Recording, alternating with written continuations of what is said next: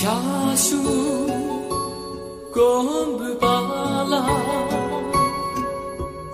도동어 먼토먼디 샹바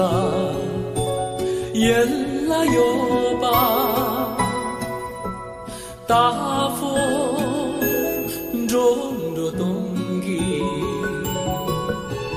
샤데 可就那么忙啦，嘎子的哟，我已民主的嘛，真把脸上个个呀啦嗦呀啦嗦呀。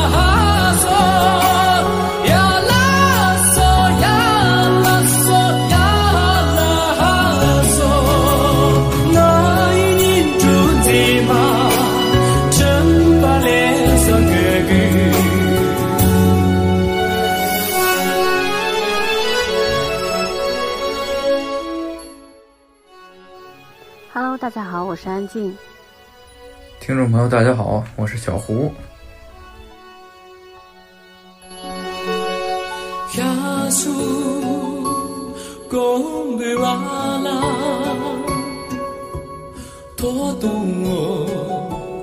먼토먼디 샴바 열라요바 다포 종로 동거 下的可是我们忙了，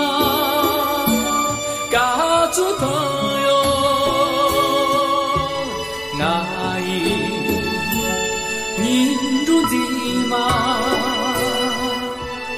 真把脸上个个呀啦嗦呀。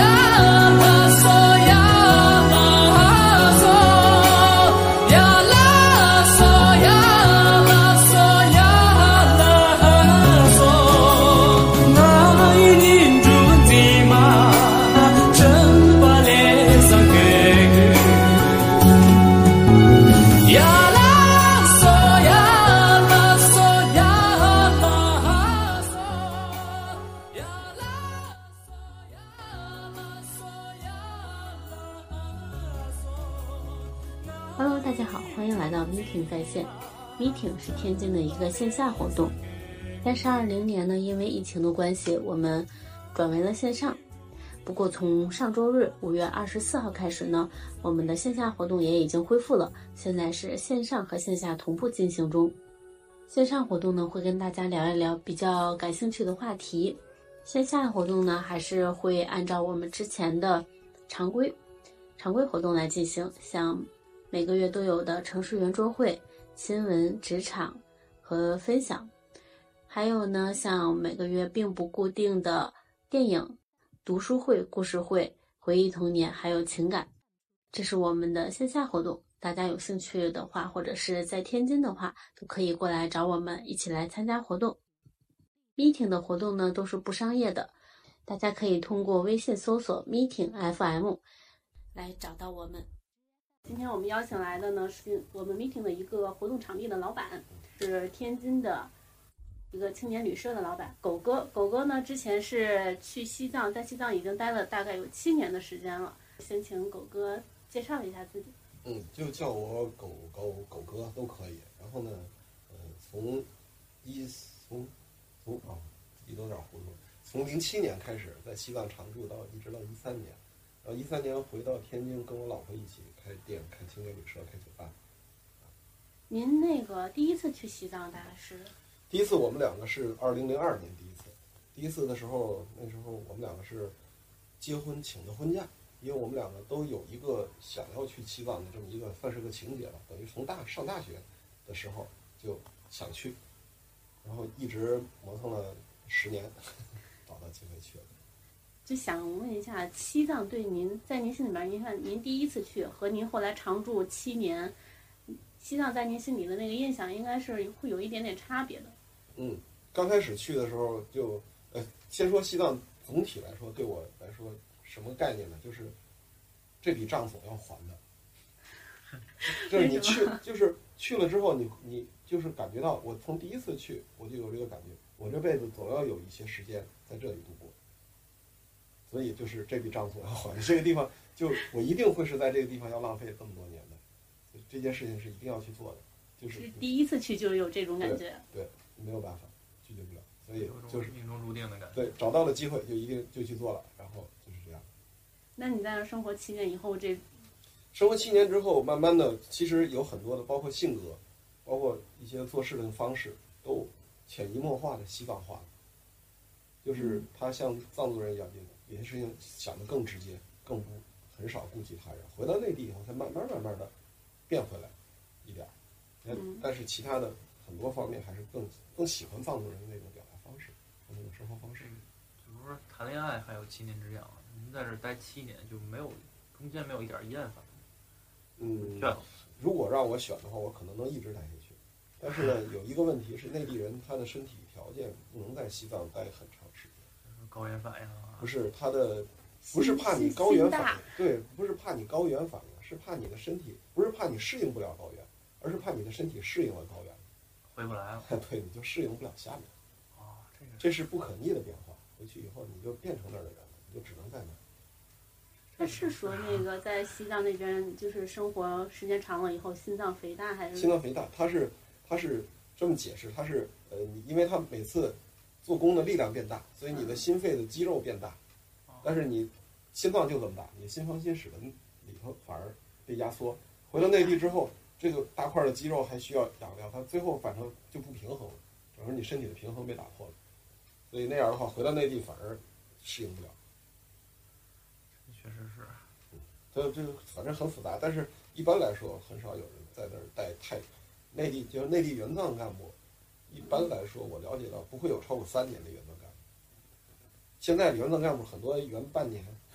不到一年，这种都都是援藏干部了。在早年早年的时候都很少让这援藏超超三年以上，那待超过十年是不是就就一辈子就在那儿了？差不多了，你就回来就是回来就回来，你就可能适应不了在下面，完全适应不能适应在下面生活。基本上来说，我在那边认识的好多，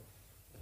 就是一段时间就他们他们定期要体检，而且他们的援藏的津贴很高的，哦，嗯，肥差了现在。哎，对对，援藏绝对是，这援藏干部绝对是肥差，因为哦第一个是津贴高，第二个是回来立刻就还升升嗯履升历级也好，履历也好，回来就升级，这是最好的事儿。没好事儿，对但是很多人不愿意去嘛，内地人有很多人怕死，还是有风险。其实其实没事儿，其实，在西藏的援藏干部生，他是他在西藏的，就是当地的这些政府部门儿的人，他们可害怕这些援藏干部在在这儿受个伤啊什么的，啊， 照顾的特别好， 这个什么那种特别危险的事儿绝不会让你碰，这环境一点儿都不恶劣，特别舒服。他们西藏本地的那个公务员是不是收入也挺高的？对，因为西藏的人，他们西藏普遍是个低收入的挺一般的老百姓就就不需要什么收入，他们好像有好像说是只要正式办了身份证，每个月就能拿这个找政府领钱的，还是有劳保啊，有什么办的什么保险就可以办这些东西，然后就是每月就能从政府拿出拿出几百块钱来，就几百块就够了，就几百块就够了。足够他们生活了。一天坐在甜茶馆里头，十块钱就坐一整天，没问题，就是物价就比较低嘛，就一直维持在低水平。吃一顿饭大概多少钱？吃一顿饭的话，如果你不是吃不用吃，你说你说如果是下馆子跟内地的馆子就一样，可能还少贵一能点。跟内地的馆子价格一样吗？小小贵一点，但也差不了太我觉多。得西藏是不是得把粮食运上去？啊不不不，西藏西藏在在西藏有有种说法，在西藏的西藏的菜是福建人种的，嗯是四川人卖的。在西藏拉萨的周边有很多大棚，哦呃，以时时令菜什么都有，就是反时令菜什么都有，就一波一波的。现然在后他们那儿果蔬也多了，是吗多？当地就能种我。水果还是水水果少一点儿，蔬菜很多，而且就是一茬儿一茬儿的，很有时候很便宜。我不记是得我想象中吃不的不不，从大概大概从几从零几年的时候就开始，两千年初左右就开始，拉萨周边就各种大棚种菜，什么都是。嗯，中国人种地天下第一，只要你能种的都给你种上。那他们那个，你像蔬菜比以前多了，他们水果，他们爱吃水果吗？水果少，他们不是太爱吃水果，水果还是少。他们就没不会有没有特别那种吃水果的习惯，因为西藏以前哪有水果，不存在这东西。是， 物质条件有了，但是习惯没养成。对对对，他们就一般西藏普通人家吃什么呢？就就是正常的普通，就是他们他们正常的食物呗，糌粑是吧？酥油酥油的东西，然后这些东西就行。类似一种饼的这种啊，。对对对，糌粑糌粑就是就是就酥油和那个青稞面搓成的小东西，搓成的好吃点，给你搓点花生啊什么弄，这些搓个小糕点的样子吃。是炸呀还是蒸啊？青稞面是炒半熟的，哦，然后呢，直接加酥油，直接搓完了就可以吃，直接就能吃啊了，，直接就能吃，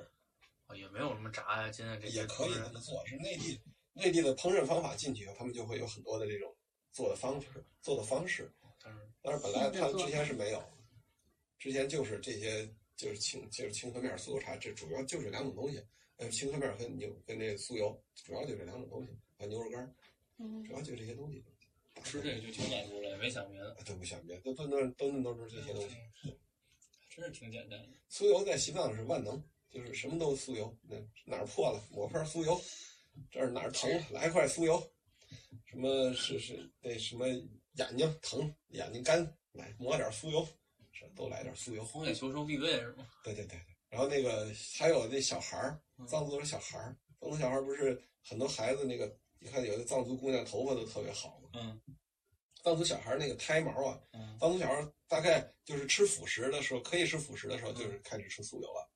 然后呢，那个他们头上那个胎毛，最后那个胎毛不是等它自动脱落，是胎毛开始了有了以后，就开始在头上从抹酥油，在头上抹酥油，抹酥油一直抹到这胎毛没了为止。每天拿酥油涂涂一拿，天， 所以他他他后来，然后这个胎毛脱完了以后再长出来，头发就特别好。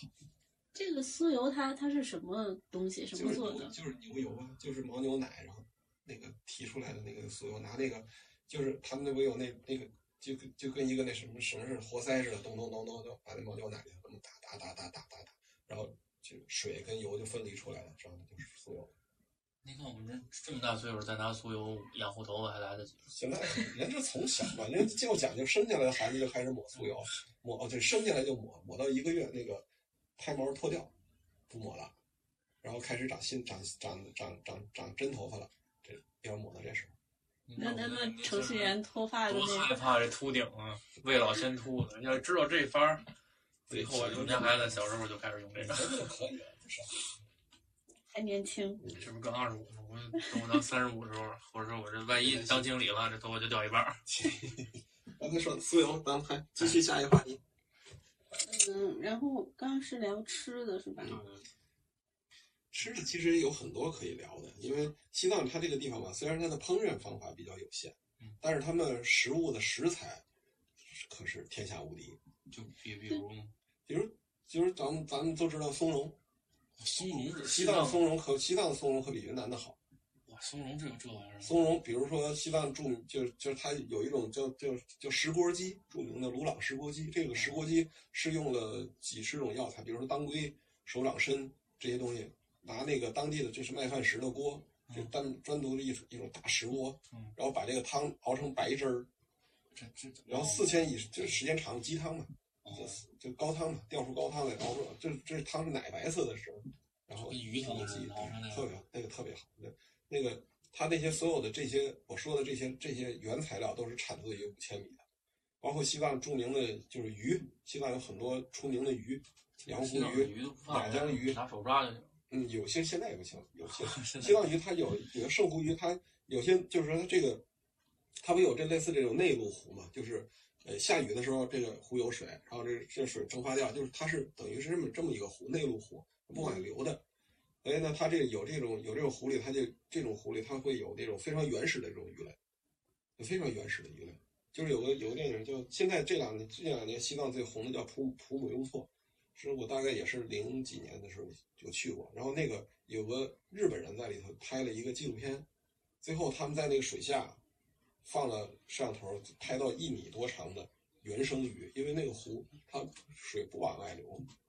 所以那里头的鱼那那都是原生品种品种。这鱼够厉害的，嗯，那个在比如说西藏那个出名的比较出名的洋湖鱼，洋中英措鱼这个湖的鱼，在湖边儿吃那个鱼还七十多块钱一斤。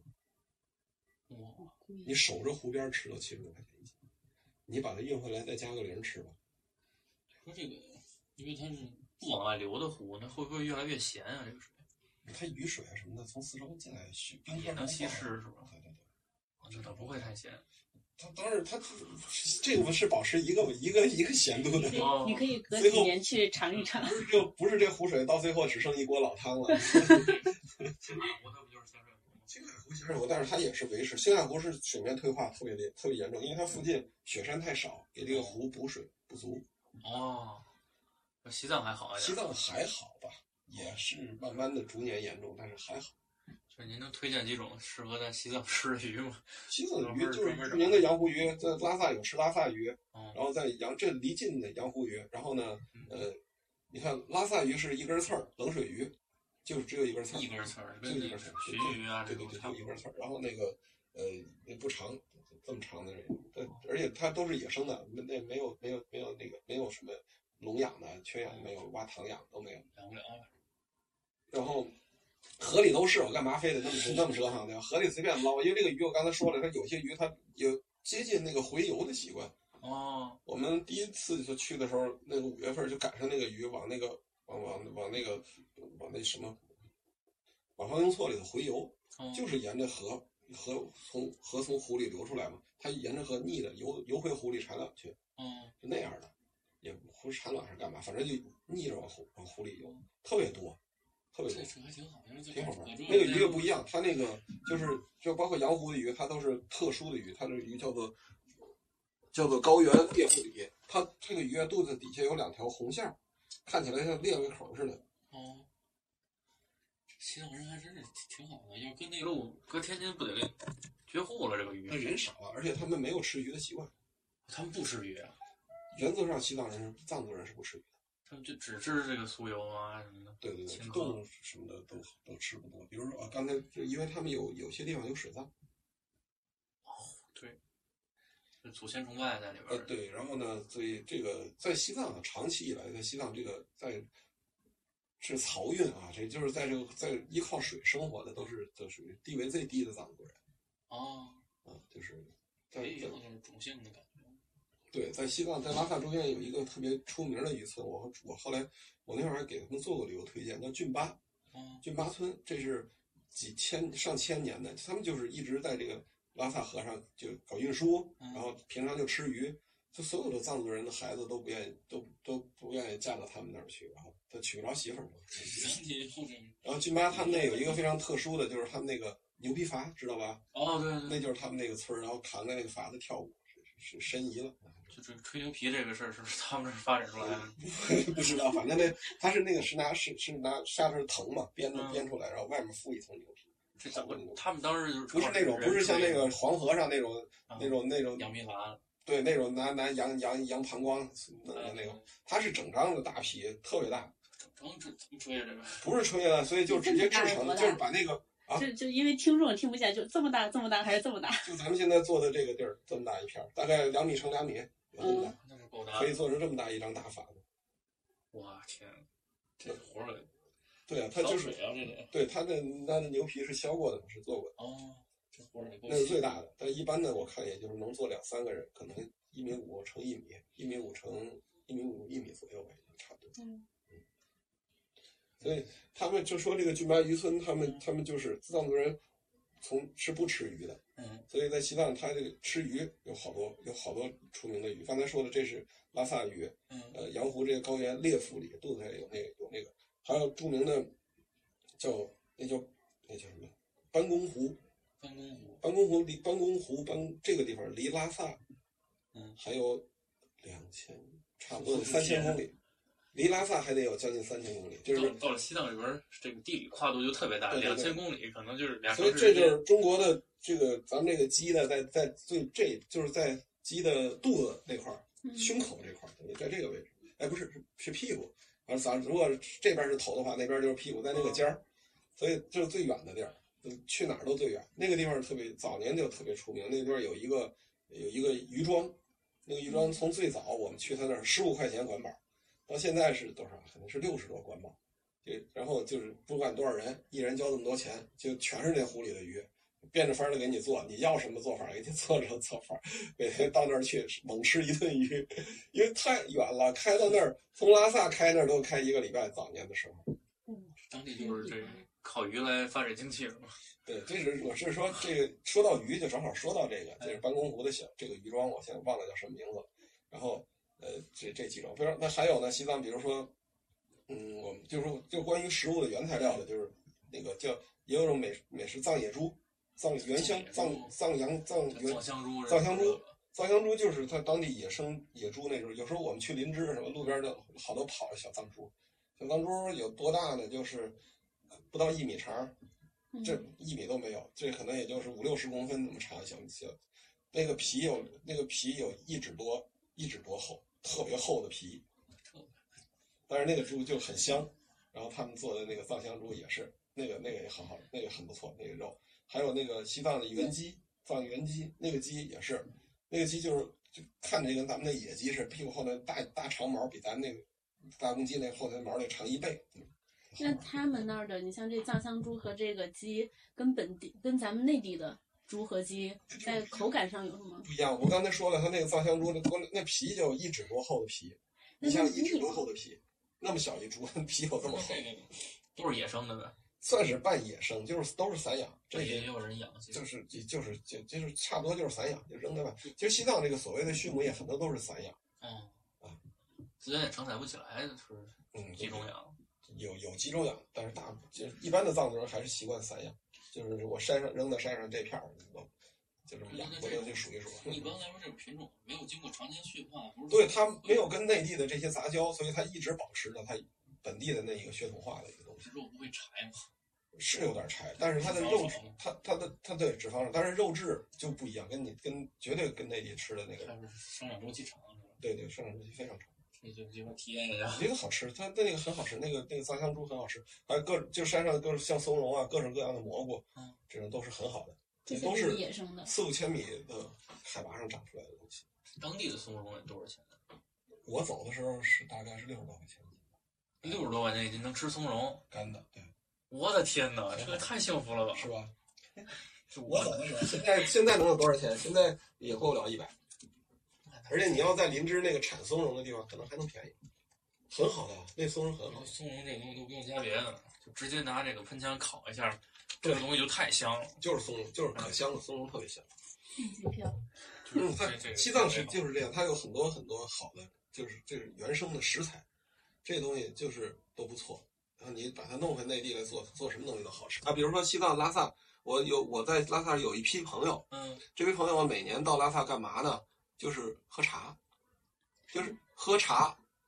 他这个我不是讲了吗？拉萨这个地方地下水打七米就上地下水，嗯他就拿这个水，他就是就要喝这个水，这等于按他们话说，这是等于雪山源头水，对不对？然后这个水呢，第二个是第二是因为这第二是为这个第这第一个是为这个，第二个是为什么呢？因为拉萨的海拔有三千七百六，水烧沸腾了是七十度，七十度正好是喝普洱茶最好的温度。你要特意去哦，然后这就正好它又是沸腾，它又是七十度，然后又有好水。他们每年有有有几个朋友都带最好的普洱茶带拉萨来，就喝这个。我就说这怎么喝茶？水烧都不开，就这正好。我以为他们是上那儿去喝特有的茶，原来上那儿喝特有的水。对，喝特有的水，喝体会这个特这个最合适的温度。这个生活真的太美好了。在那边儿他们其实就很多人会会这样，挺有意思的。就我觉得我现在攒钱有了新的目标，嗯，就有了新的生活方式。原先在这儿，我天天就吃这些东西，我已经知道怎么吃了。但是居然还有这样一种方式，是吧？我到时候两千多公里、四千多公里，我过去吃顿饭，嗯，这比那梁朝伟喂鸽子还对对对，可以可以，成本是更高的，但是你你在那边儿你可以关注一下，就是那边儿它关于这些吃的就就有就有很多这种方式，有有很多好的原材料，做的好不好不一定，反正东西是很好的。那他们像本地的蔬菜水果，就是除了外地那就就那就本地种的跟跟内地一样嘛。没有就是特殊的，就只有他们本地特有的那种蔬菜水果。本地就是青稞了。主食、蔬菜什么都只有，就是加起来就是青稞，没别的东西。清喝这个味儿，青稞，青稞就是产量比较低的米、麦子，就生一点儿。没有太大的区别。大米区别就麦是子麦子跟麦子区别就可能没有那么多。有可能吧，这具体具体来说，区别基本没有特别大的区别，它就是产量低。哎产量比高原限制是吧？对对对。不是这哦对，哦这么说我想起来有一个是什么呢？不是叫做，也也就是西藏产产叫一叫小土豆儿哦，西藏的土豆儿小土豆儿，我们会，我们之前在拉萨会有有有个朋友每年定期让我们给他寄个二十斤西藏的小土豆儿，土豆儿这么大，然后这呢这这这还没乒乓球大，比乒乓球小多了，这么大，粉皮儿，粉皮儿小土豆。算是对，粉皮儿就是粉煮粉皮儿，粉皮儿小土豆儿这么大，口感极好，把皮儿一个一个刮掉了以后，蒸煮做什么都口感极好，特别特别细致，那个那个那个那个土豆儿的那个那个口感。他们在西藏，他做这种土豆儿有好多种做法，就是有的是它其实它有一些尼泊尔的、印印度的一些、欧式的一些做法，比如说这个土豆儿就是它有的，对吧？就是这种小土豆儿出来有一个一个，它在中间挖个坑、挖个洞，里头填一个肉丸儿，嗯，填，然后再上面再裹一层芝士，这么吃。然后这个焗出来的，拿拿拿那个拿烤箱焗出来吃，这么吃挺有意思，这就有点西餐的那种就是感西餐觉。什么味儿？挺好吃的。它因为它里头带一块小牛肉丸儿啊，然后那个土豆味儿又很好。你关键你内地你吃不着这东西啊。憋不住了，想去西藏了。他这他这个他叫芝士土豆吧，还叫什么？就是就有这种，就是他有时候就会有这些很有很有很有当地文化，或者是有一种融合感的嗯这种这种吃的，挺有意思。就吃货们可以考虑，但是呃，大部分来说就是川菜馆、回民餐厅， 嗯大部分是这个，绝大部分是川菜馆跟回民餐厅 真的、清说明真你饭店。真是太强了。我回东北都逃不掉这个，做饭的做饭的四川人，这这个传染传染性太强，传染性太真强的。是，我同事她老公是四川的，他们家现在吃饭天天都是老公来，然后天天那些那些菜呀，可好了。之前去延吉，都已经快到了那个朝鲜那边了，还还是能看到川菜馆。之前去意大利，然后就两种菜馆，一种是就福建人，尤其是那个就是就是那个叫什么地儿温州，温州那个地儿，因为温州人出海特别多嘛，他们菜馆，再就是川菜馆，嗯到哪儿都离不开川菜馆，根本跑不掉。西藏是西藏主主要的，现现在藏民主要主要下馆子吃的都是川菜，川菜味道重，在上面吃的就好一些。但哦，那边是不是因为这高的话，是不是有时候食会欲限制味觉？食欲不太好。啊？这开胃是吧？对对对，就在高原情况下，会不会舌头上就那个不至于就。感。冒似的，吃不出味儿？但是这个东西啊是因人而异，有的人他会没，有的人就会嗯嘴里没味儿，哦有，有的人就是没事儿，还是分人。分人因人而异。现在高反这个东西它具体你分析不出来，它成因以及对人到底造成什么影响都没有一个具体的东西。玄学是吧？对，它本身是个很模糊的，就是你你的压力变大了，就是这意思。嗯就就是就是一个气球嘛，嗯，里头吹满了气，然后放到稀薄的地方，气球又变鼓了，对吧？嗯，对，就是人家你你就是人，当时你考虑一般的人身体就是那气球，嗯对，放在一放在放在一个罩子里，把罩子里慢慢抽真空，这气球也越来越鼓，就是西藏的时候人就是经历这个过程，提前买一玻璃缸，我试试看， 对对。家里啊抽抽气儿，看看对都对怎么对样对。对，你就可以体验到高反的感觉。当然还有一个海拔足够高，对，一个是这个气，一个是气压，一个是海拔，这两个是主要对你身体会造成一些比较明显的一些，就是假如我真不适应，我到那儿有没有可能慢慢适应呢？都会慢慢适应，就是痛苦点儿，或者不太痛苦。只是时间过长。有的人反应强烈，那身体好的人反应会强烈一点。我哦越好反而越强烈。对，因为你对氧气的需求比较旺盛，而且你对它就是你的身体活力比较强，哦，而反而是对这个要求高一些，它反而不行。所以说西藏人这个佛系一点儿，是不是也跟这个？对反正我也没法剧烈运动他。不能剧烈运动，所以他们生活就是就是基本上，包括他工作也是嗯，休息时间很长，坐一会儿就坐一坐坐一阵子就得休息一下，我说身体受不了，反正就看着比较淡。所以他们效率有些地方有些做很多事情效率是差的。就我刚才说的都是好吃的，有没有什么避坑的？就说当地人，比如说这个当地人吃的这个觉得挺好，我们现在其实这他个们吃的这些酥油的东西，你就最好是谨慎，可能都不是很也可能都不是不太能吃，就是尤其藏族人给你推荐的话，这个嗯这种酥油的东西，很多就就你可能不太能吃得了那个那个那个味儿，就很很简单的啊，嗯就是这么说就是最简单，酥油茶，嗯酥油茶都说酥油茶这好那好治高反，其实你就想象咸奶茶嘛，嗯然后再加上它英文 butter tea 就是拿油有咸味儿的，嗯，奶茶，你知，一般很多人，很多人就说说这治高反，一捏着鼻子往下灌的，有些人吃喝不了。咱们喝的奶茶都是甜的，嗯，对对，然后都喝不了，喝不了你反而更难受了。我觉得你不用非得强迫自己喝酥油茶，有的人特别爱喝，喝一口就爱的不得了，一天到晚离不开这东西。有的人，也大部分人就就喝完就觉得不太舒服，还是不习惯。还是不太习惯。之前去草原的时候喝过一回当地那个奶茶，就跟我就是嗯咸奶茶完全不是一回事不儿，会，太难喝了。不会，你就接受不了那个味儿。所以但是我就有一同学，他是蒙古的，就天天喝那个，还对给我们带，还可爱喝。他就是爱喝这个。有的内地人很少，有一部分内地人就就就爱喝酥油茶。这个说起来呢，那就是酥油茶。如果说起来，对，受众比较少，就沾酥油的可能都得慎重，糌粑呀什么的都是都都稍微慎重点，因为他们原这个原生的东西，可能你吃着不舒服。但是说他们还有一个不，第一个是不舒服，第二个是呃，有很多内地人他的胃里头少一种微生物，他消化不了这种酥油。嗯，然后，比如说藏族人，他们就是胃里有这个微生物，他能他能消化这酥油。但是，比如说他要是出，比如说出差，人大代表出差来来来来来北京开一个礼拜人大会议，他就得带一点这东西，带一点酥油，他吃完事儿，他就得保证他胃里的这个这个细菌还在。他回去以后，要不然他回去以后他就拉肚子，他就再吃他自己吃酥油，他都要吃拉肚子。所以内地人并不是都能消化得了这东西，这是不是跟基因有关系？他就从小吃。我跟你讲，他从小脑脑门儿就抹那东西，抹的，你说从小就吃。他们觉得就是开始吃辅食的时候就开始就开始吃就开始吃酥油的东西了，就开始吃点酥油的东西。是啊，就跟国外这个人吃不了这个中国这种这个中餐那个特别油的，嗯差不多。嗯哦，我吃生牛肉，我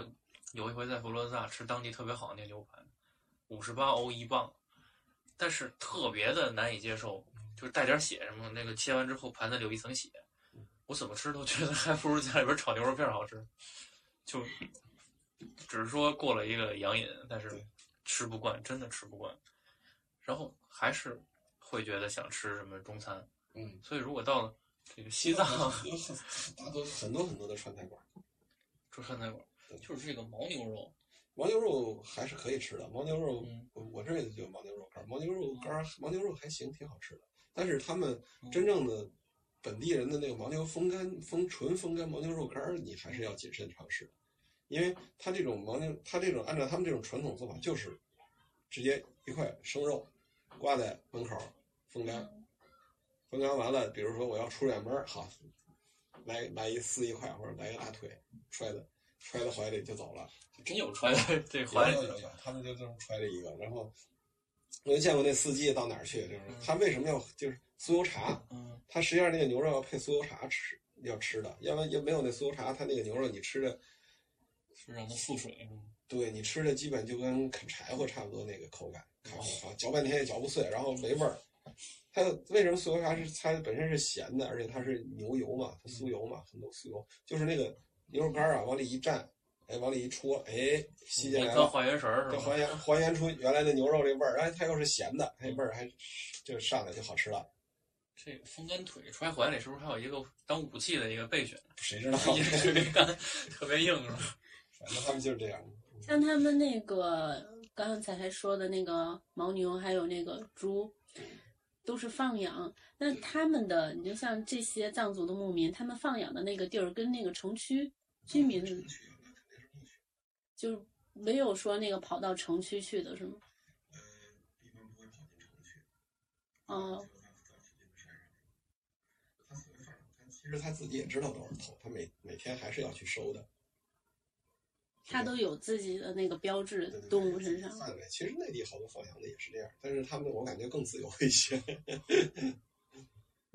嗯，聊完聊吃聊的差不多，呃聊聊那个穿衣。不知道西藏是这样的，呃，看你就是说，呃，冬天实际上的气温温度是比比天津肯定是要暖和多了，而且呢，它这个地方的特点是日照强嘛，就是，呃，咱们就先说冬天的衣服，在冬天任何时候，你在太阳底下，一个短袖加个长袖就能待住了，但是前提是在太阳底下，嗯，呃，长袖短袖就能待住了。但是你所以藏族人他有时候穿个大袍子还露个胳膊在外头，就是因为有的地儿有有阴凉地儿就就很凉快了，呃，大太阳晒着就很热，呃，这种变化他就就撸个大袖子在外头，就平衡一下温差。然后呃，冬天大部分时间气候还都比较不，但是缺缺点是比较干燥。嗯，嗯，它的地方，它的相当干燥，绝大部分内地人，就包括我北京过去，都会在那边流鼻血啊什么的，很很干燥，非常干燥，因为它蒸发量太太海拔太高，蒸日照太强，蒸发量太大，所以它非常干燥。 这会不会比较伤皮肤？那当然了，就那加上那日照，那紫外线，西藏的紫外线就是这么说吧，呃，一般的内地人，你暴露的地方，暴露的地方十五分钟就开始红肿，明明天就开始脱皮，用脸也挡上了。脸所有的地方，你看好多内地人有时候戴个帽子抹上防晒霜在外头逛，嗯，脖子后的这块儿没没抹，第二天当回当天回来就肿得一塌糊涂，第二天全开始脱皮。哇，这么严重！所以那种就戴一个那个日本兵那个屁帘儿什么的， 还有那个戴个大檐儿帽子，我们说你戴个宽檐儿的帽子，最简单的还是搭个打打把雨伞是最简单的，打个阳伞是最简单的。你看你其实你就走在街上，你看藏族人怎怎么着不是？藏族姑娘很多都是搭个搭个阳伞。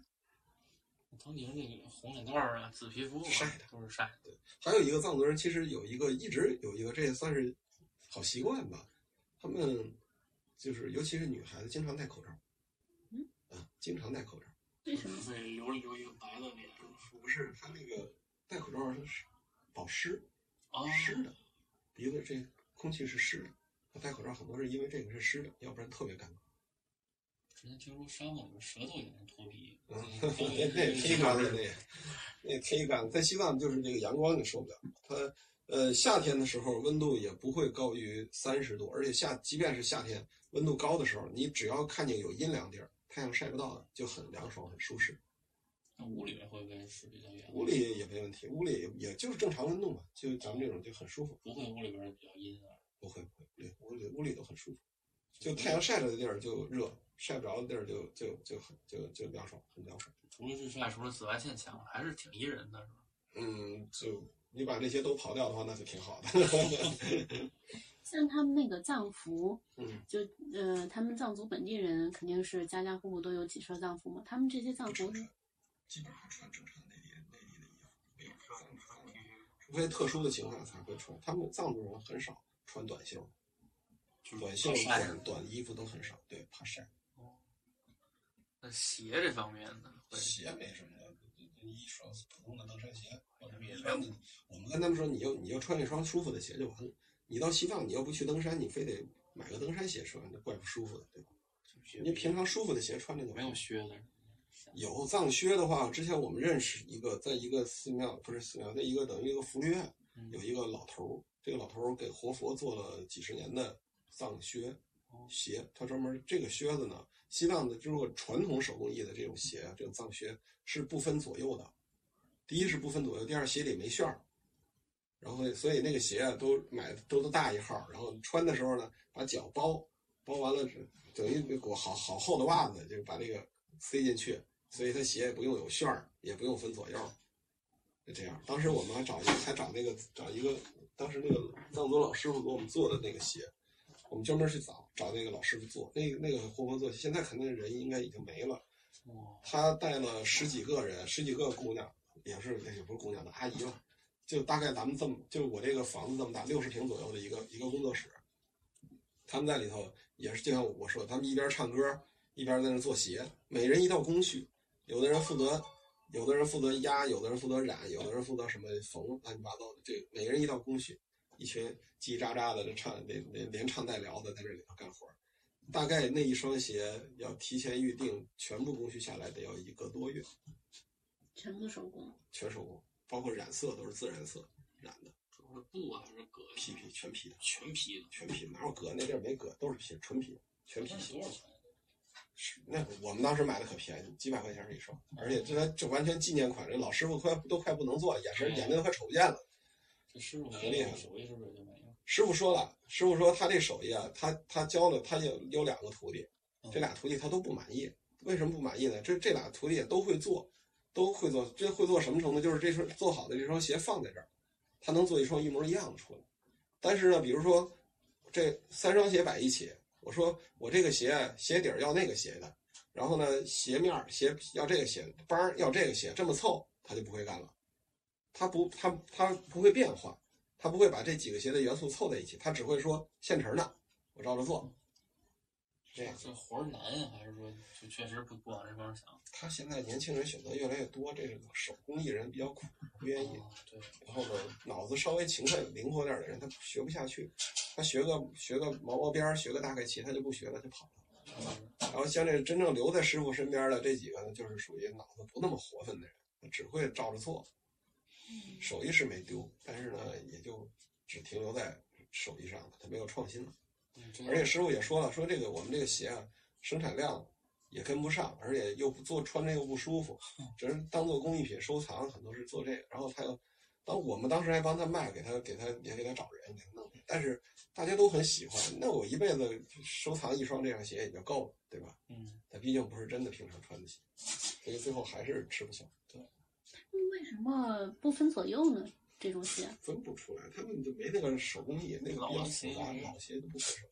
就跟唱戏的那鞋，它不应该也是不分左右。反正这鞋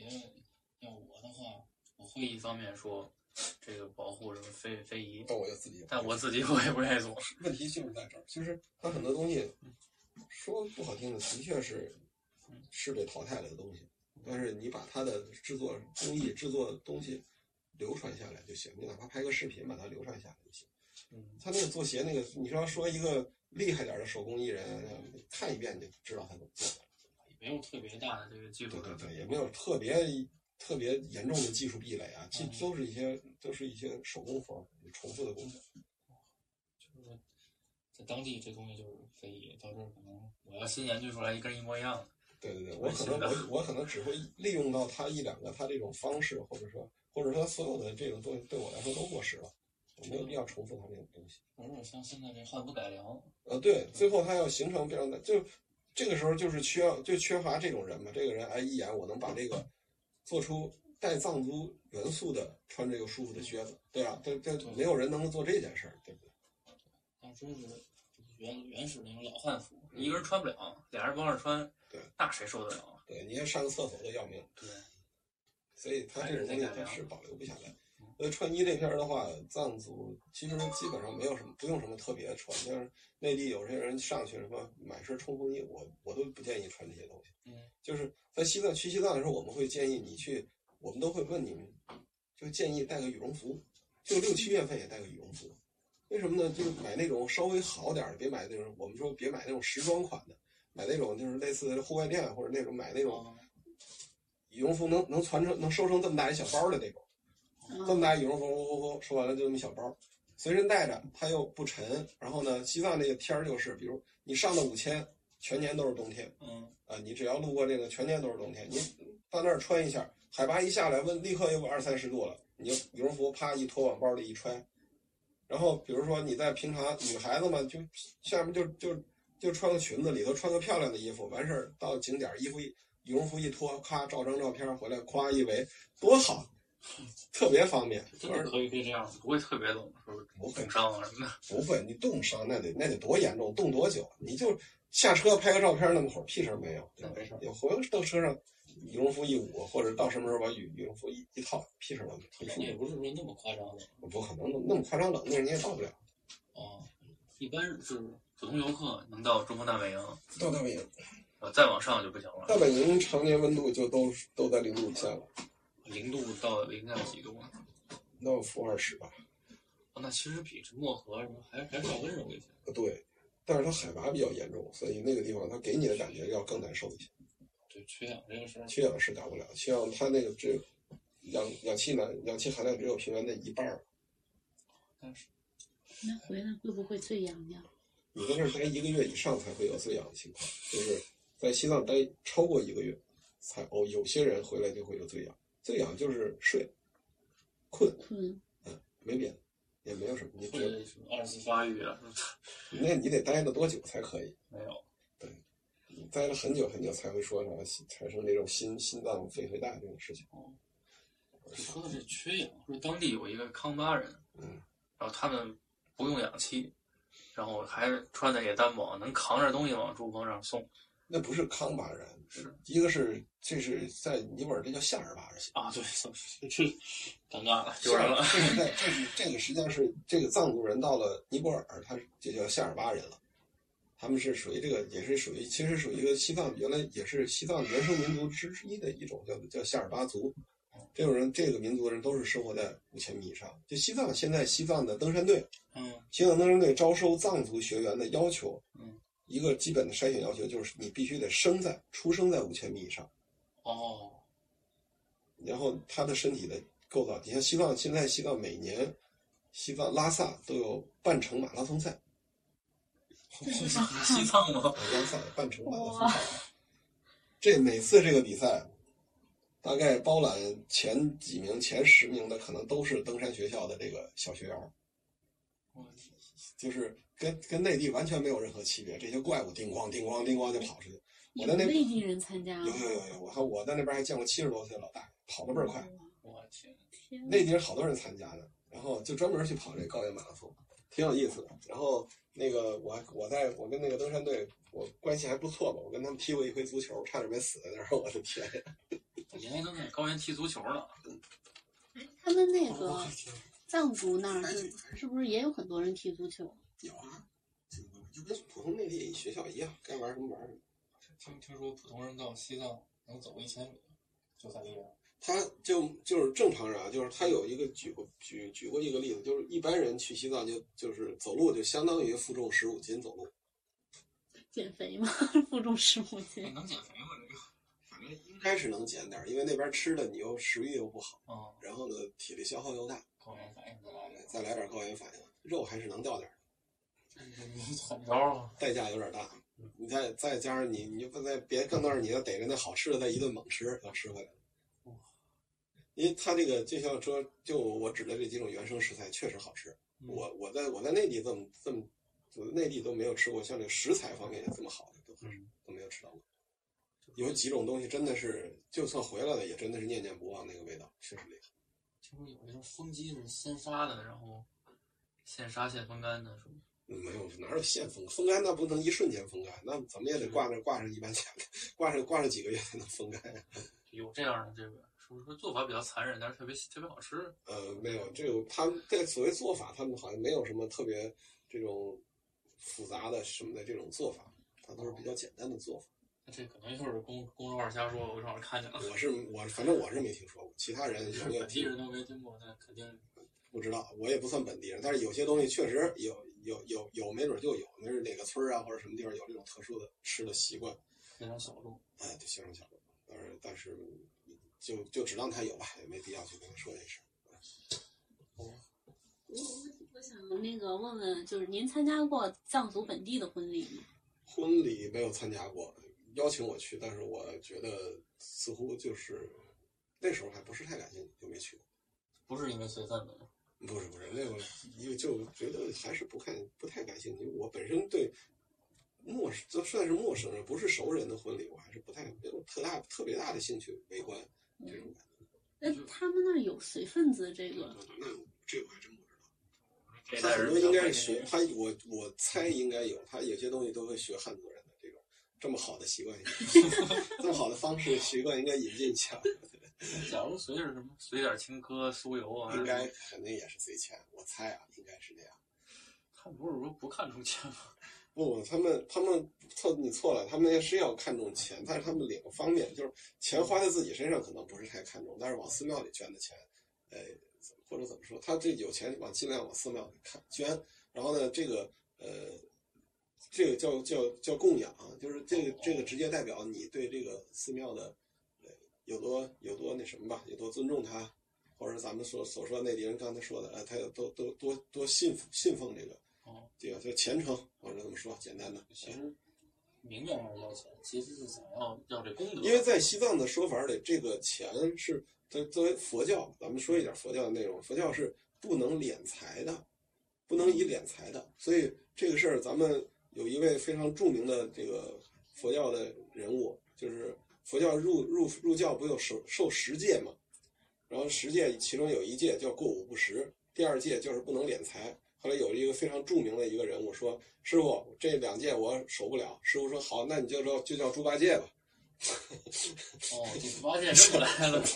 对，玩是呃，就是这是非常，他佛教是不能，包括寺庙里，他这个钱收上来，他是要去花掉的，或者是带到更高的寺庙去捐了，然后呢，或者是给僧给当地的人修路修什么东西了，买这买东西，他的钱是不能敛财，不能这么做，存存着着不不行行，必须到手里，我得赶快想办法花了。所以他这个供奉呢，及供奉也是供到这里，我也不是说你就你就拿着它，呃，我就直接扔到后院儿存着了，僧人就是真正的合格的僧人不会做这个事情，他都会想办法把它再转化回转化回你大家的身上，或者是转化成转化给他更高的寺庙去，有点取之于民，用之于民那个感觉，稍微有点这个意思。有点有点有点像那个保险，推倒那是吧？好嘛，你这赶上什么新年了就多存点儿，赶上什么今今年饥荒了就都花出去，反正他们这是他们的一个消费习惯吧，就就是他们他们就说就咱们还是说回说这个随份子这事儿，我估计他们应该会向内地人学习这个方式。然后纯正的藏族婚礼我是没有参加过，可能也不太邀请内地人回来。对，应该有可能不会去太邀请内地人。就是我从我原则上来，我在西藏来说，原则上来说，我不会就是就是就是对他们这种呃很很本地化的这些习俗，我都不对不会对这个很不会对这个好奇，因为我是尽量尊重他们自己的东西。你邀请我，我可能都不一定去。但是呢，你你们最好就是用你们最喜欢的方式，除非除非有特别好的朋友，我可能去。哦，比如说比如说很简单，这个最简单的一点，我在西藏一定跟所有人强调的，天葬不要去看，天葬就是葬礼，你跟他非亲非故，你看什么葬礼去？你有病啊！当地人是怎么样一种态度？也是不希望别人看。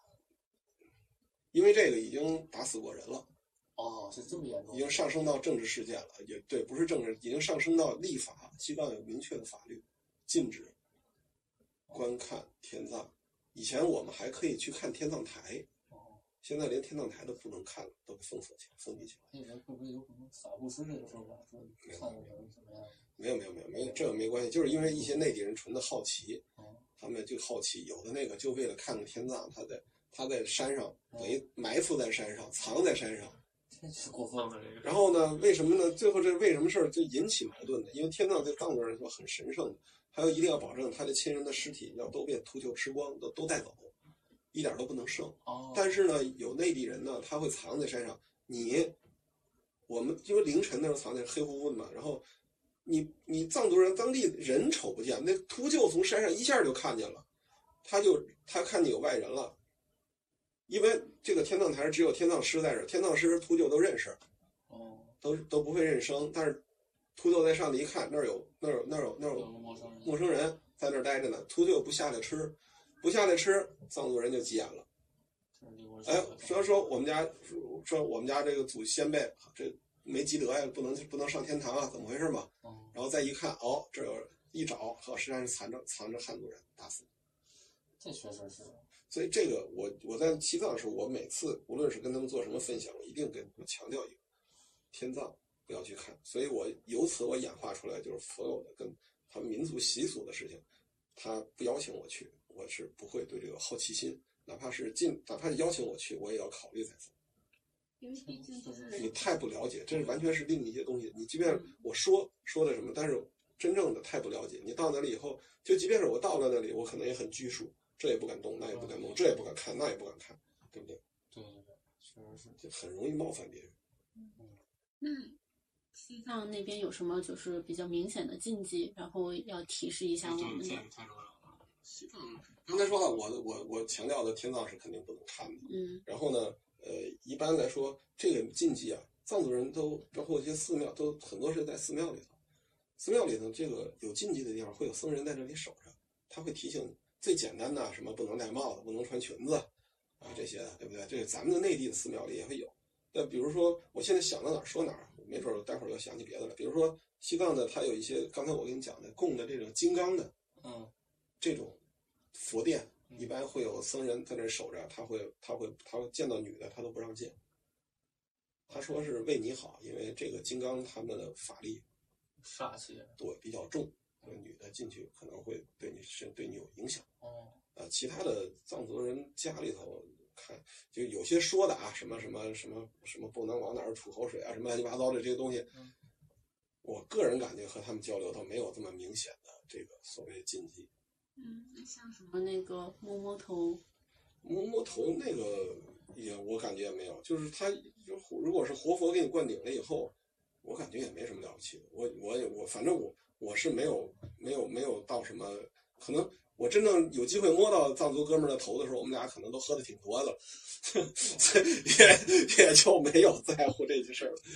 他是按理按理说他那个摸顶这个事情是最好是不要，但是我们实际上我们内地人没有什么太多的理由。可能性去摸到人家的脑袋瓜子顶上，所以这个事情基本是不存在的。那像摸那个，因为咱们就是习惯性可能会摸小朋友，那在藏族那边咱们好像不会特别在意这件事，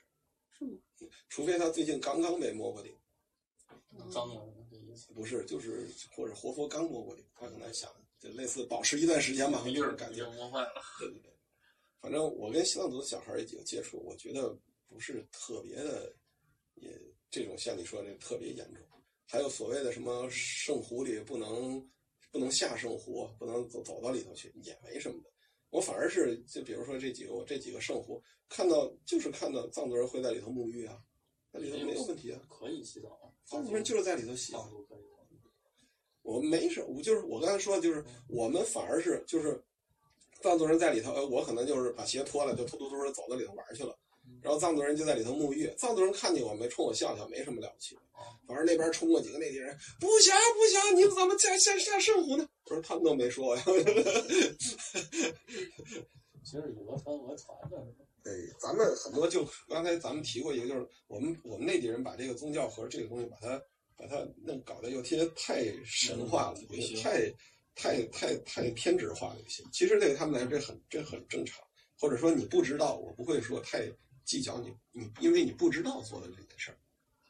所以倒也不用特别担心。如果真的有特别严重的禁忌，他都会提醒你，或者有一个专门的人告诉你，在那里跟你说不行。但是就这个，就像就是可能这作为这个，所以我的这是我我提出来禁忌，就是不要对他们这些很很很很很很民族的习惯对这好奇，天葬什么这都不要去看。天葬实在是比较大的禁忌。嗯，其实天葬台如果有可能，还是可以看看它那个。你想，它天葬台一块也是大概几米几米乘几米的一块大石头，这块石头呢，我我们有我唯一一次就是开车不小心开到那儿去了，开到那儿去以后，老远一股血腥味儿。那天葬台一千多年的天葬台，哦，然后一股血腥味儿，然后那个看那个石头上都上面都有都差不多有一层油，一层油脂，然后那个石头边儿上一溜大石锤子，前头有这么大一个锤子，一个石头石头头儿木棒儿大石锤子，石锤子上也都是油脂，然后我们那次最最那什么的，最那什么的，我我们刚离开天堂台，听见他们天堂台那儿狗跟炸窝了一样，过一会儿一看，一堆狗追着一只狗就跑过来了，我的天！那只狗不知道从哪儿叼了一根骨头，我的妈呀，给给我都看毛了，我什么东西啊，我的妈，太可怕了！做噩梦啊，这 个。对对对，我的妈呀！所以，所以以后我也不去，因为我知道有几个天堂台，也是尽量不去。哦，还有呃，像那个风马旗，有风挂着有有风马的地儿是尽量是不要画的，是钻，就是就是就是就是你见着风马，没有，风马你大概是个什么样子？就是个旗子，就所以在山口上就经幡，哦知道吧？经幡风马就是经就是拉成拉成拉成那样的，就是就成风马旗了，就是风马旗拉成那样的就叫跟经那幡了。种提前行道似的挂一个那种，不是不是，就是就是一个一个棍儿下来挑着跟帐篷似的，一根儿一根儿一根儿。你搜嗯经幡嘛，哦哦，经幡就可以搜到。它它一般会在山口什么，它会有这这种就是风马旗，它会在这儿铺上。一般来说，风马旗在那儿，你尽量不要跨过去。但是有些它已经已经就就就算长在地上，都踩到泥巴里去了，你不跨过去，你过不去了嘛？那你你走过去也没什么人，也不会有太大的关系。哦这样。它要是在那悬着的，哎，你可以跨，可以钻，那你最好是钻，不要跨。哦，那呃已经在地上，你拾不起来了，那你跨你跨。这也是说跟跟信仰有关系。对，会有一些东西。还有比如说他们的那个，他们堆的玛尼石堆，玛尼石堆总知道吧？跟敖包似的，有点像。玛尼石就是拿石头堆起来的堆，但是有的很多石头上是刻上刻上经文的。嗯，玛尼石，它越往它有些石头刻的经文很好看，它堆的玛堆好的玛尼石堆，没人会去会去动它的哦，因为这个他们相当于就是还愿嘛。有的人他堆这个玛尼石堆，可能就是自己家有亲人在这儿离开了，我说这拐角这这儿发生过车祸，撞死人了，哪个玛尼石堆还个愿？你说你没事你动那个去，那这有点像那个苏堤上面那个没裹几块砖，上面就有好多字儿，记着点儿什么当年有什么事儿，嗯是谁苏东坡来了，白居易来了那些那个。那呃不是那那呃不个能嘛，理你是解就是一个很私人的，有的人有的人有，比如有的女孩子就是许个愿，我就堆个嗯堆个堆给玛尼石堆。但是有为什么说别的不要去动？一个方面是人家许的愿，也哦都不是太好，太拿合适锁现在。呀，写个字儿，呃，那个挂这那都个栏是杆很儿内上地的，西藏就是玛尼石堆，到哪儿都可以看到很多很多玛尼石堆。然后我们可以写嘛？你也可以，你随便你随便你堆一个就行了，你堆一个也可以立那儿，一般不会有人动你的玛尼石堆的，那嗯，这个东西它会保存到什么时候呢？自然倒了为止呗，没人反正没人动。它自然倒了以后就可以就清还是理该干嘛了。干嘛呗，没什么关系。就就现在你许这愿了就没了吧。这挺有意思的。这人来这人间一趟，还留点意义，这对记好玛了。尼石堆这个，就为什么说不要去碰？因为有时候在一些比较著名的像纳木错呀什么，它会有一些历史很悠久的玛尼石堆，上面有很漂亮的藏文石刻哦。有的人会把那个带走，但是呃，反正藏族人如果让藏族人看见，肯定是不让你拿的。如果你要偷着带回来，我是很不建议的。一般我们要喜欢这，我要喜欢这种经文的这种玛尼石，我会在西藏专门的地方我定做，我会让他给我刻，刻完了这就是我的，我就带回来了。但是我不会去动别人的。这个呃经文一般是是藏文藏文，藏文最六字真言最出名的“嗡嘛呢叭咪吽哦”，，这是藏，这是所有的西藏藏传佛教的核心思想，就是这六这这什么意思六字真言：佛不心，宝不心，莲花不心，金刚不心，四种品德，哦，就是这个直直译啊，嗯，就是但是实际上来说，它是一个呃，就是就是象征佛祖的。那不是说美好的祝愿，说念一句佛号能消多少罪孽那感觉呃，。类似，就是就是类似这个东西，就是符号之最早的第一句，或者是哦这意思。嗯嗯，所以他们这个所有的所有的西西藏的佛教基础就是这六字真言。六字真言它的真正僧人念出来，它会有韵律感的，它会它要调动整个人的共鸣，哦口腔的、鼻腔的、额的，哦它会呼吸也是能够完成一趟呼吸，它要完成一个嗡嗡嗡，你们就是一套的，它这么着，它才能完成这么哦那一个像。唱歌儿有的人是类似，他唱有些僧人念那个念的好听，你就听着就像在唱歌，那可能说，比如长那个经文，长了你就听着就像在就像唱歌就像在唱歌，挺好听的。藏族人他们这个就是就有时候听他们念经挺好玩的，挺挺有意思，就人类最早的音乐就是宗教音乐，肯定的。这个还是就是宗教音乐很多就是来自于这个，就是念经的时候他寻求。你像瑜伽，印度瑜伽，它会有一个专门就是就是就有一派别就专门研究这共鸣，就是他们念这个念经经文的时候要要整个人的身体要产生共鸣，我有朋友现在就是学的这个，啊哦，就是要调用到身体的各处的共鸣。这个就看到科整个技它跟宗教哦融合它都不止一块儿，了对，它都不只是这个调用功能，它它比如说它可以调用呃肾某一个四四肢的功能，它可以调用到，它都不只是调用你的心胸跟肺科，目也可以共鸣，呃，身体的每一部分都可以共鸣共鸣起来。这个 好厉害。对，它是它是比较高级的这个做法玩法，这是这是最最厉害的，这是瑜伽的。其实藏传佛教很多是源自于源于印度的印度教的瑜伽的一部分的，它有有些有些是跟它的跟它就是那源发源同藏传佛教跟汉传佛教之间的会不会有一些这个还是有一些区别不大。有的人说是什么大乘，就其实没有什么严格意义上的藏传佛教跟汉传佛教。佛教分大小乘，嗯，然后分这个呃剑顿剑顿修行和这个呃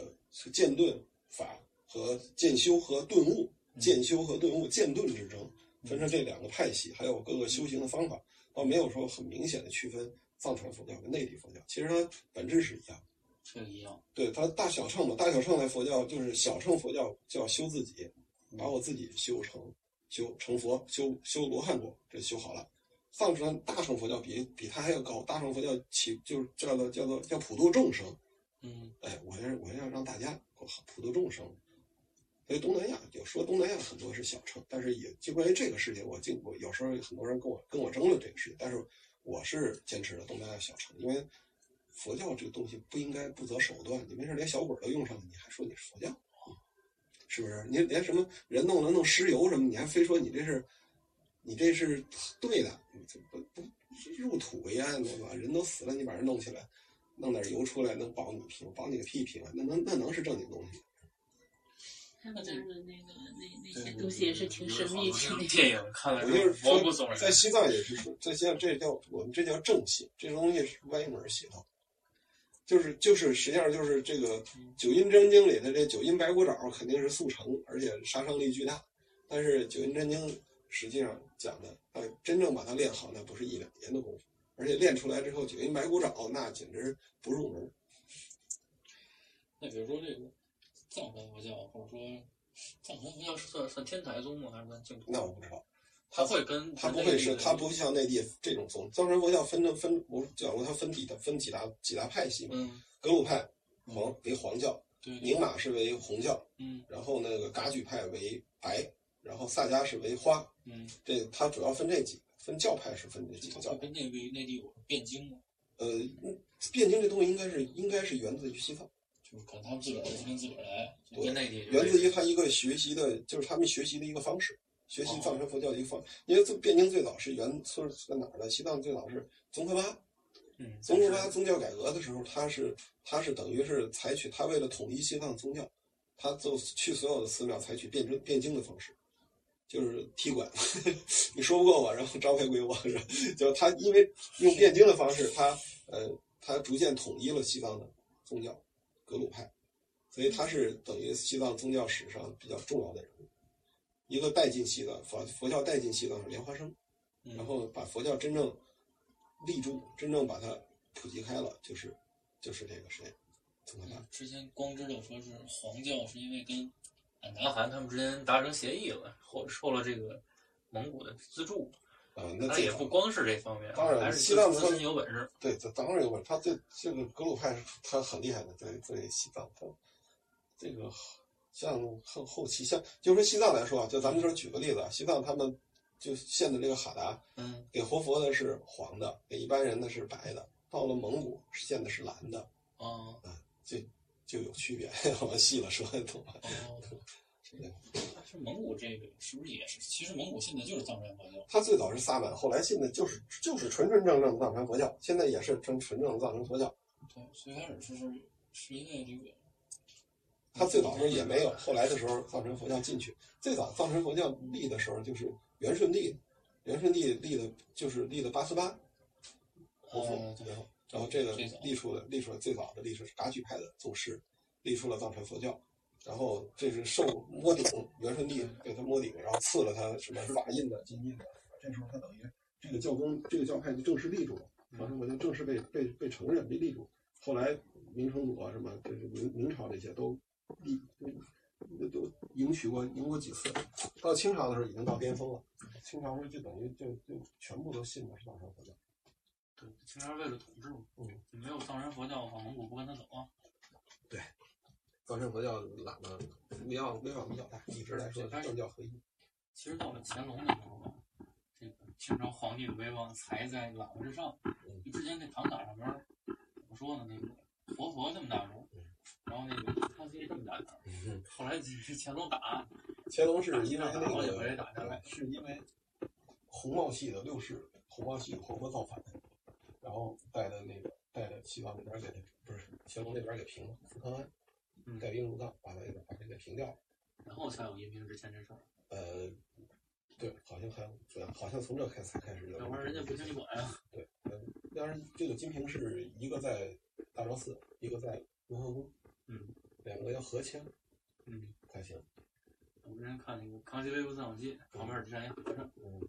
代表他在草原上跟在高原上的正统性，对对对，一定要有这个有一个什么文殊菩萨转世的这个说法。文殊的转世。文殊转世，实际上文殊转世，文殊菩萨的道场是在五台山，嗯，对，就是嗯，就是西藏佛教的最大领袖宗喀，这个莲花生都是在五台山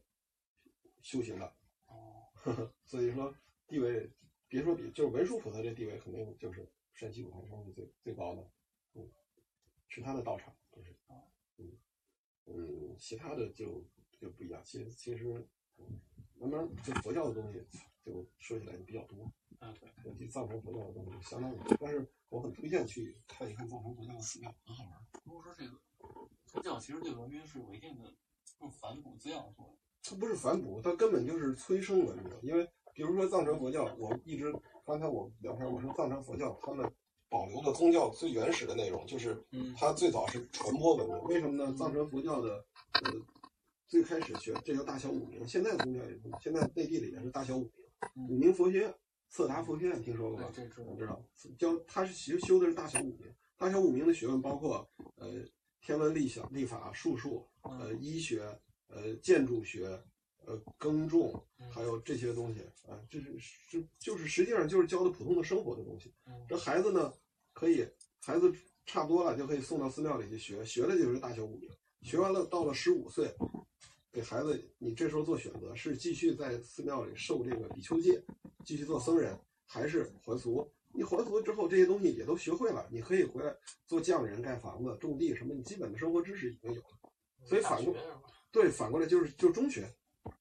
九年义务教育教完了，该会的你都会了。作为作为僧，你就咱们举个例子，就说，嗯，当年文成公主进藏的时候带的我们都知道，带的工匠，嗯带的种子，带的更好的耕作技术，什么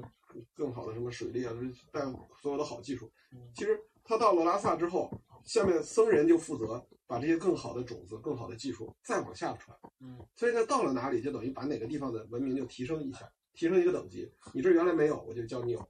对吧？你这大家没法看病，我寺寺庙来了，你们就可以来寺庙里看病，小病我都给你治。其实我要说反骨也是从这儿来的，为什么呢？就是从藏干布之后，佛教才在西藏大兴。对，因为那个他统治需要在这个宗教上集权，嗯别的别的这个其他的这个贵族吧，他们其实是贵族共和制嘛，是吐蕃大汗。嗯，然后他们信的都是本教，本教就是我有我的神灵，你有你的神灵，一个部落一神灵，这不是不利于统治。对，他就怎么办呢？我就佛教，然后我发展僧观，嗯就没法发展别的，精英全是僧人。然后这个是佛，然后佛教这方面才就再加上可能文成公主还有好多这个文化技术对大兴，然后就反过来又让这个文明，因为松赞干布后来到吐蕃那个一灭，他这边儿也也都灭了，但是他灭了之后，这个这个西藏最大的产品，这个佛教藏传佛教反而复兴了，然后越传越广，他没了，但是这佛教在这儿变成一个很普世的东西了，然后这个还挺有意思。祖孙三王嘛，宋文安部和那谁，有三个，三个最西藏传播佛教最重要的三个人，这个就很重要，祖孙三王。然后就是我一直在西藏，我认为他们宗教就是就是宗教的本来面目，就是他们最早的时候把好东西带给老百姓。我不知道其他的宗教有没有这么这种感觉啊？就是他们可能我或者就因为我了解不多，我觉得他们更多的是提供信仰的。佛教在早期的时候就是就是传播给你们更好的生活，嗯我教你们更好的生活，就是这样的。所以我就觉得我一直在想，这个佛教它它它佛教可以沿着佛教传入中国的路线一路看回去。佛教所到之处，它会对这个当地人的生活，不是简单的说，呃，大家有个地儿坐求拜了。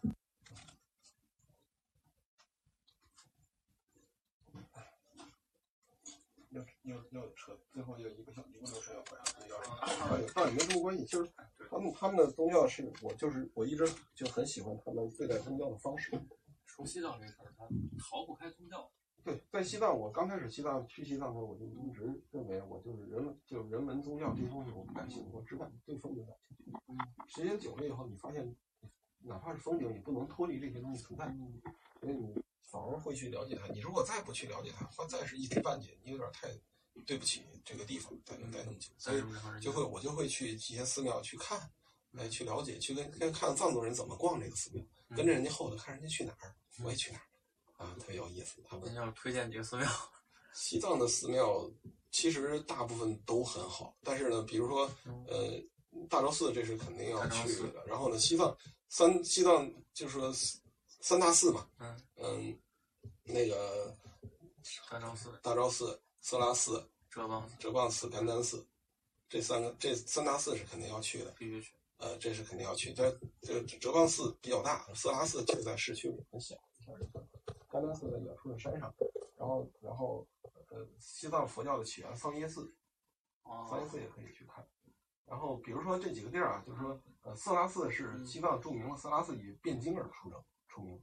是西藏市区里头最近的看汴京，每天下午四点是汴京，走到那变道，就是一个人蹲着，咔啪一拍边那儿，哇啦啦啦哇那说，哎他一拍边儿哇啦啦啦哇说，说完了以后，哎，这个坐着的就站起来了，那个站着又坐着了，这个啪一拍，哇又说，这啪一拍，哇又说，就跟表演似的。那好多小藏族的小小喇嘛，那感觉表演欲特强，动作， 哈哈哈，特别好玩，各种拍啊，可带劲儿了。每年那那每到那时候，好多人拍到，就是我们能听懂吗？大概当然听不懂藏语，都藏语变经。对啊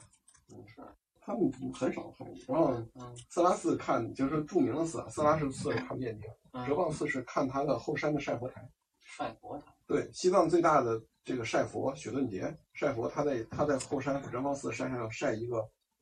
佛，一个五百平米以上的一个，算叫叫叫唐卡吧，是那个佛台，这东西有两吨重。哇，这个晒佛台五百平米，咱们明确一下概念，一个足球场大小，一片山上，这一个唐卡，咵铺了，你想象一个足球场上，咵铺了一面唐卡，这唐卡是不是老物件了？嗯，估计不少历史了，反正每年就那一一天要晒，就晒一天，就晒一天，雪顿节那天晒一天，然后呢，但是他那个晒佛台一直在，你可以到那个佛台那儿感觉一下这个唐卡的模样，哇，嗯，后山，然后是存档这么大一唐就卡在就在寺庙里有一个地儿，它它卷起来。哦，卷好在后面，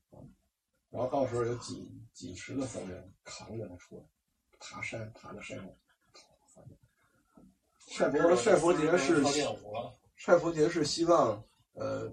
差不多是最大的节日。西藏三大节，一个是藏历年，嗯，雪顿节，嗯，萨格达晚节，嗯，这个雪顿节差不多跟可能比藏历年还有还要隆重。最多的时候在拉萨的，一一年的时候在拉萨哲蚌寺山上晒佛，嗯，当时吸引了有将近，这边报道，警察统计将近三十万人上山看，三十万人，就是概念是拉萨常住人口四十万，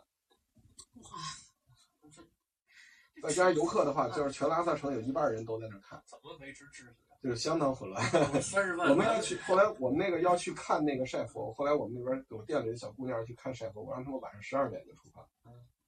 走到全部走，因为交通都管制了，都看到到不了附近，走到那里，走到山脚下，走到那儿就有三四个小时。走到那儿之后，在山上，在又在那儿等等三四个小时，厕所没地儿上，等三四个小时，等到九点多钟开始晒佛，开始晒完佛之后，不是开始晒完佛放下放下来也就几十分钟，就下来就就就放下，放下有个大喇嘛在这摸顶，哦你就让他摸一下顶，然后再跟着人流慢慢慢慢慢慢走下山，又走了四个多小时下山，这一天不得休克了，尤其高原上，对呀、很累的。那真是现在人没那么多了，但是在在当年记录是创纪录的人多，这山上整个一片山上哒哒哒哒，确实你说四十万人在天津市也不好办呀，所有警察都得上场。就一个山头就那么些。 是说雪顿节，这是比较重要。所以说，在这个雪顿节的时候，你可以看这个哲蚌寺看雪顿节的这个晒佛晒佛台，然后呃呃，这个色拉寺色色拉寺，那甘丹寺是甘丹寺也是非常老的寺，甘丹寺它原来它这个建筑什么的还有有一点布达拉宫的样子，而且甘丹寺是西藏对有一点像布达拉宫，而且甘丹寺它是西藏的一个就是叫做藏传佛教的一个就是最高学府，最高学府。它最高学府，西藏藏传佛教就是对咱们刚才说的这个转世活佛，就是拥有转世身份的活佛，就是我就可以转世，有转世灵童啊，变成活佛。第二种是这种学上去、修成、修行上去的活佛，对，修上去的转世活佛，比如说咱们这个目前这个达赖班禅，班禅要十一，达赖现在不到十四嘛，嗯这个修行上去的活佛最高的叫甘丹赤巴，嗯，甘丹赤巴在目前为止可能也就有六七个，一枪一个，才六七个，这等于是你必须得修到学到这个，嗯，基本上没有七十岁以以以下的甘丹赤 巴，都是岁数很大，因很大部分是因为岁数实在修不到那年龄， 所以成不了甘丹赤巴。有多少活佛？那嗯你说这就没数了，每年上上万几千有吗？ 不知道这个好像有说过是在西藏注册的有两千多吧？两千多出六个七个，对，呃不不不，历史历史历史上有七个，整个西藏历史上横跨历史上可能有有就有这么六七个甘丹赤巴。那就赶上一个活着在世的还不不容易。现在有一个好像九十多了。哇，当时那个网上不是有一个开玩笑嘛，说那个这这真的是开玩笑，说那个在仅在北京朝阳就有几十万活佛， 哎呦，这各种糊弄事儿的，我操！文章极其极其刻薄，写的过瘾的很。我我他们估计也也烦这些人，把名声都败坏了。坑蒙拐骗。现在内地的佛教，所以有些不好，就是在我喜欢西藏的佛教是他们还有这些原汁原味的东西，还有纯粹的东西，还有一些很简单的东西。刚才咱们说的这些供养什么的，我我给钱就给钱，然后我拿取钱的话，我我不是什么偷着摸的，还立个名目什么投注箱，哎，搞这些这种玩意儿来说来说坑点钱，人家就是你你活佛就是需要供养，你家里有有就得往寺庙里供。这一般是怎么一流程？有什么发就是表供，就是捐到寺庙，就是就是活佛有时候在讲经啊，最好的时候活佛在讲经的时候啊，你就是送过去，这是最好直的。接给钱是吗？直接有的买东西，有的给钱，直接送过去；有的就直接钱都落成堆儿，哗一推就行了。不是或者通过途径捐进去也有哦，捐个捐个金身，哦嗯也有也有这种。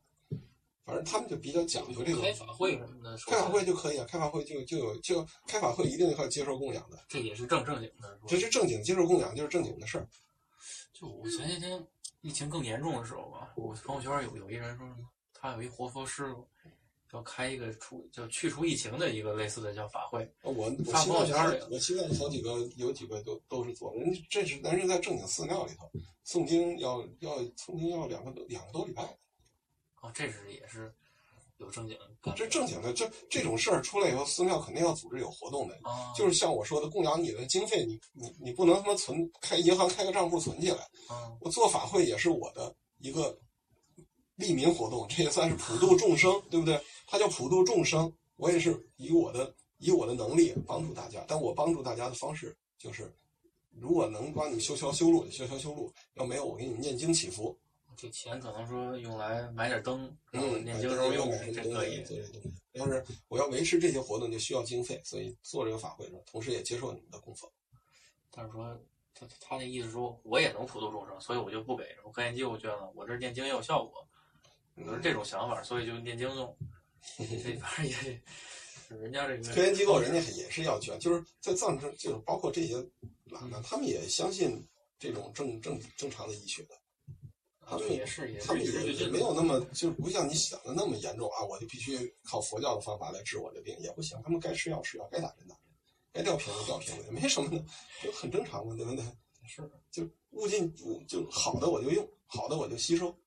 这这个这种与时俱进的还挺让人舒服的。必须要与时俱进。现在各方面还是与时俱进。你你把自己弄得弄成弄成弄成弄成一个上的高端坐不动的神仙就不对了。你像西藏的弥勒，你知道吧？就是嗯弥勒佛在西藏的形象都是坐在椅子上的，就其他的都是盘的莲花座，或者唯唯独弥勒是坐在个长条凳上。还有还有这样的，哎，你去搜西藏传佛教的弥勒像，就是一个菩，其实是个菩萨的样子，脸是个菩萨的样子，然后坐在一个长条凳上，坐在一个条凳上，那意思就是我随时准备下来教化你们。嗯有点像这世俗对于宗教的一个反应。就他像们他们的一个东西就是，有一个叫老母山还是叫什么，他有一个神，就是他们的神都是造出来，有车神、嗯烤神，嗯，就车神拿一方向盘在那儿坐着，然哦后哎我 知道那个这个我看着太生 活了，需要什么神我们造一个，对对对，弥勒也这是这有点像印度教或者像这个萨满教这种感觉，需要什么呢？我们这儿闹耗子就来个主神，对吧？还有以前说闹个什么蚊子、啊虫子、蝗虫，有一个专门治蝗虫的一个什么大仙，叫流氓将军还是什么的，就有点那个感觉。这这我觉得还挺生活的，因为就可能因为 咱们受了点教育，觉得自己懂点什么吧，反而喜欢这样的神。对要是一个特别严肃、特别什么的，是韦陀上来再打你一下，然后是当头棒喝，这种就有抗拒。但是弥勒人笑脸儿呢，就觉得还挺舒服。嗯，它是对，它也很多，就是刚才我说，就藏传佛教，他们更多是是他们的生活，嗯，而不是一种宗教，是他们的，更是他们的一种生活，不是说不是说宗教，而是说它更像是他们的生活。我觉得这个跟他们那个生活状态还挺紧密的。对，他们要这都是也跟我们这儿，就人人都要做奋斗逼，都要九九六。对西藏反而接受不了，就做不到这个事对，儿。那我我我我我哎我一辈子，我这我今年一年我没去转经或者怎么，这个不行，对，这他这们是老人要说的，然后家里人要说你的，然后没没你你然后回到家以后，家里人会盯着你，比如磕在家磕两千个头，把这事儿得做了，要不然得家里人大人老人要说你的，就这种感觉。哎他们这方式还真是，我觉得他们要真的来北京这一套方式也不会快乐，那肯定不嗯可这样还挺好。一个一个地儿有一个地儿生活方式，所以他们得有条件保持一种那嗯那种生活方式，所以跟他们接触，你会觉得他们是一种更加淳朴，然后更加就是内心满足的这么一种生活方式。嗯嗯，不能用咱们内地人的所谓的啊很虔诚啊什么这种想法来去想他们。就不一定哪边更过过得更快乐。对，你要从快乐角度来说，可能他们更快乐，因为嗯他们藏族人，藏族人就就说有种说法，他们叫过林卡，随时随地过林卡，就是有个有棵树，下面有个树荫儿，哎，不错，弄个毯子往树底下一披一铺一铺，弄点吃的喝的，弄一小破收音机，嘚儿嘚儿的放，然后就开始在那儿跳舞、唱歌、喝酒，就是过林卡。藏族人就你开车出去玩，或者你在市区里头转也是，经常可以看到有的有有就就就看路边可能有棵大点儿的树，哎，就就几个藏族人嘻嘻哈哈的坐在那儿，铺着个毯子在那儿就开始在那儿聊，就一晃晃一整天，喝得晕晕乎乎的，挺开心的。回去了过林卡，这国还外有林卡节，国外那嬉皮士文化是不是从这儿学 的，我怀疑是太像了。他们嬉皮士文化最早的就是这批嬉皮士就是在尼泊尔，哦，就去尼泊尔，尼泊尔就是很多就是夏尔巴族，就是藏族的一部分嗯分支，他们就还是这种习惯，就是到处过林卡，可有意思。嗯就我就城市里头都是，这这有时候这个河拉萨河边儿上，哎，这儿有棵树，任何时候看几个清洁工就开始在那儿嗯也活儿也不干了，几个大妈在那儿围着喝茶唱歌，嗯嘿，有点意思。有点像我之前在国外，然后他们就波兰人一到了每一个周六周日或者到周中周三的时候，他们就开 party。其实 party 什么也没有，就一人拿杯酒，然后就在那儿跳舞，嗯，就就过得特别快乐。这西藏人过林这种过林卡是随时随地，就是任何时候想起来就来，就没有限制，什么时候想起来就就就过上了就，就这样。特别神奇啊！嗯，挺有意思，他们就这种生活，但是很这反正特别开心。而我们这都市人反而忘了这种生活了。嗯你让我随时随地的在大街上我就快乐起来，我我对还是费劲，不现实，做不到。他们在草坪上铺张毯子就开心了。这这是太美妙了。嗯，对，就是这样。那我们这期先聊到这儿，这期聊一聊西藏藏族人民的吃和穿，还有一些禁忌，然后最后还聊了聊他们一些这个小的，这算是小活动吗？对，他们生活，这是算他们的生活了。对，看这他们的比较生活比较还真实的生活，佛教的生佛教，还有一些那个他们平时的一些小生佛教活。嗯的只有涉及到一点点，包括说推荐要去看的寺庙太多太多了。要从我的角度来说，基本上每一个都能进去看，而且如果我带你们去看，每个寺庙都得转几转几个小时，随处随处都有很多很多可以说的。而且在西藏是，呃，可能路边随便一个小寺庙，一千年历史， 就这个样子。狗哥，你要开一个带带这个西藏去的一个专门的一团儿吧？我在那边的时候，有时候带他们去，但是现在内地不愿意。有我现在不是太喜欢说话，而且这尤其是就是有些东西，